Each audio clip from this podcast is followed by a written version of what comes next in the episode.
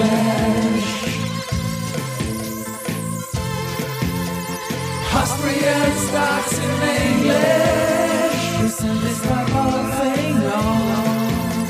Yeah, welcome to Austrian Stocks in English presented by Palfinger, the English spoken weekly summary for the Austrian stock market. Positioned every Sunday in the mostly German language podcast, Audio citiert in die Podcasts Wiener Börse, Sport, Musik und mehr. My name is Christian and I will be later on joined by the absolutely smart Alison. The following script is based on our 21st Austria Weekly, and week 49 was an unchanged week for ATX TR, but Warimpex from the second row was a big gainer with nearly 40% up. News came from CA Immo, Valneva, Andritz, OMV, Agrana, Kontron, Pierer Mobility, AMS Osram, Bawag, and Frequentis. And these news are spoken now by the absolutely smart. Alison. Thank you, Christian, for calling me absolutely smart. And these were the news of week 49. Monday, CA Immo, real estate company CA Immo has successfully completed the sale of the Zigzag office building in Mainz to Berenberg. The sale has been closed in excess of book value as of June 30, 2023. The completed the development of the Zigzag office building in 2021. The building is located on the northern harbor basin of the Zollhafen Mainz quarter. It comprises a total of around 4,600 SQM of rental space on six floors and is almost fully let. Keegan Viscius, CEO of CA Immo, despite the challenging market conditions we are pleased to have closed the sale of Zigzag, at a price in excess of last reported book value, thereby concluding a financially successful development by CA Immo. With this sale we continue with our strategic objective to divest subscale assets in non-core markets, and to concentrate the portfolio on modern A-class office predominantly in Berlin, Munich, and Frankfurt.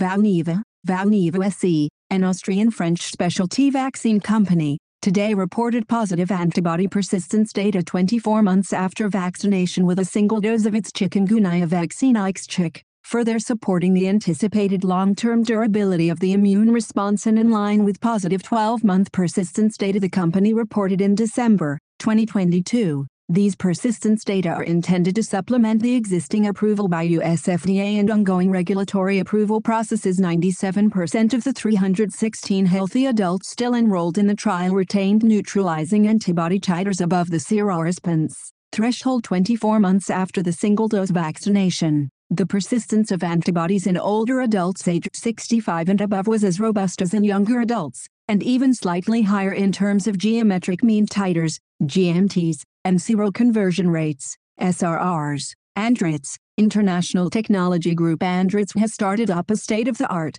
highly efficient fiberline and lime kiln plant at Nanning Sun Paper's pulp and paper mill in Nanning, Guangxi Province, China. Zhang Zijia, project director, Nanning Sun Paper, said, startup of the fiberline and lime kiln went very smoothly. The project progressed quickly. The startup test was completed within one month after feeding and now the equipment is running stably. We will definitely continue working with Andritz in the future to further increase our capacity and efficiency. Tuesday OMV, the Executive Board of Oil, Gas and Chemicals Group OMV has decided to enter into negotiations with interested bidders on the commercial terms and the contractual documentation for the potential sale of 50% of the shares in Sapura OMV Upstream SDN, BHD. In the event of a sale, OMV expects based on the offers received by such bidders so far, a total consideration in the high three-digit million USD range. Furthermore, the executive board of OMV has decided today to continue the ongoing sales process for 100% of the shares in OMV New Zealand Limited separately,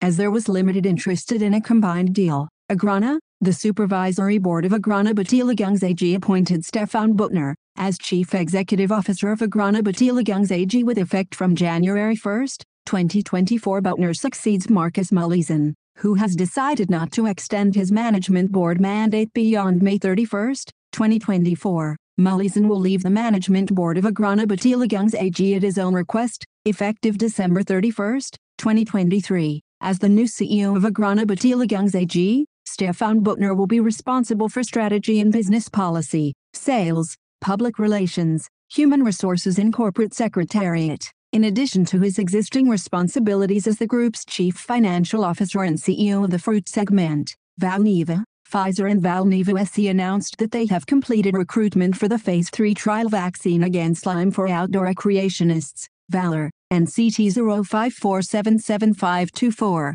for Lyme disease vaccine candidate VLA15. The trial builds on previous positive phase 1 and 2 trial results and includes both adult and pediatric participants, with the aim to confirm the efficacy, safety, lot consistency, and immunogenicity of VLA15. Annaliesa Anderson, Senior Vice President and Head Vaccine Research and Development, Pfizer, if approved, a vaccine could prevent the disease and ease the burden of acute, severe and sometimes persistent consequences in both adults and children. We look forward to progressing the trial with the goal of submitting a biologics license application, BLA, to the U.S. Food and Drug Administration FDA and Marketing Authorization Application, MAA to the European Medicines Agency, EMA, in 2026, subject to positive data. Kontron, I Technology Group Kontron announced the signing of a contract exceeding 30 million euros for fiber optic solutions. The new client is a significant player in the telecommunications sector in Germany.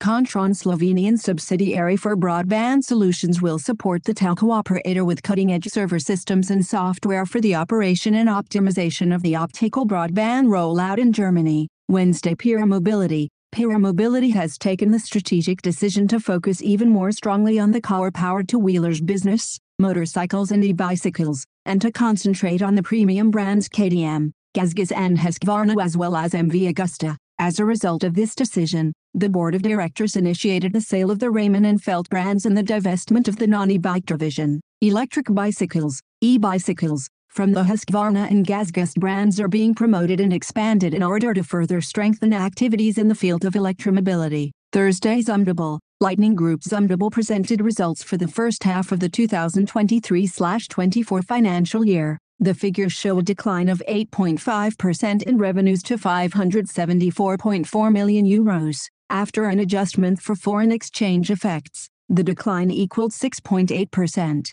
The main underlying reason is the ongoing difficult order situation in the components business. Revenues fell by 22.8% year-on-year to 152.1 million euros in the components segment, but declined only marginally by 1.5% to 454.4 million euros in the lighting segment. EBIT recorded by the Zumtobel Group consequently dropped from 50.8 million euros the first half of the previous year to 30.9 million euros as a result of the decline in revenues and represents an EBIT margin of 5.4% for the reporting period, 8.1% in the previous year. Net profit amounted to 21.2 million euros compared with 33.7 million euros in the first half of 2022/23. Orders in the components business are recovering very slowly, and customers' warehouses remain well stocked. The pressure on prices is high, and the construction branch is confronted with widespread weakness, explained Alfred Felder, CEO of the Zumtobel Group.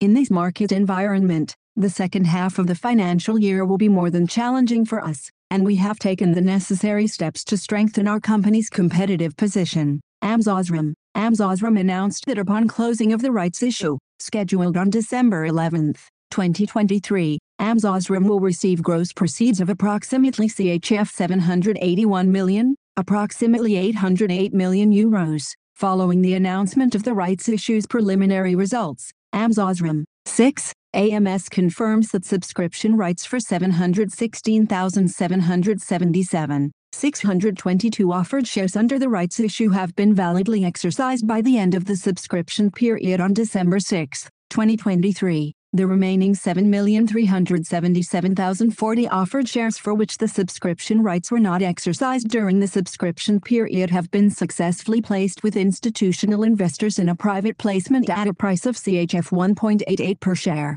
Friday Bawag, Dexia and BAWAG announced that they have signed a sale and purchase agreement allowing BAWAG Group to buy Dexia Credit Local's five non-regulated leasing entities. This transaction will enable BAWAG Group to refinance a roughly 750 million euros leasing portfolio from Dexia Credit Local. The leasing assets being refinanced are comprised of approximately 80 contracts to mainly public sector related counterparties. No employees will be transferred as part of this agreement. The transaction is expected to close during the first quarter of 2024. It will have a non-significant impact on Dexia's solvency. Detailed financial impacts will be disclosed when the transaction closes. Frequentis. Frequentis has been selected by Verizon for Federal Aviation Administration's Enterprise Network Services contract. Under the contract, Frequentis will work together with Verizon to transition the U.S. National Airspace System, NAS, to a modern IP network. Under the terms of the contract with Verizon, Frequentis will provide its mission and safety critical network products VTOSFI registered sign VCX IP and NetBroker for versatile, modern, and network enabled ATM operations in the NAS. The Frequentis products will enable Verizon and the FAA to support voice communications, radar, automation, and other NAS requirements with legacy interfaces while moving to an IP-based network. Kontron, Kontron AG, a global leader in IA technology, and Square Corporation, an expert in developing and deploying software technologies for the makers and operators of connected devices, today jointly announced the successful completion of the previously commenced tender offer by Kontron Merger Sub, Incorporated, a wholly owned, indirect subsidiary of Kontron, to acquire all of the outstanding shares of common stock of Square, for $1.90 per share, net to the seller in cash, without interest and less any applicable withholding taxes. Approximately 14,093,157 shares were validly tendered in the offer, representing approximately 70.9% of the total outstanding shares as of the expiration time and an additional 386. 424 shares were tendered pursuant to guaranteed delivery procedures, representing an additional approximately 1.9% of total outstanding shares at the expiration time. Accordingly, all conditions to the offer have been satisfied. And now bye bye from Alison. And Christian, we wish you a great week. Hear you next Sunday.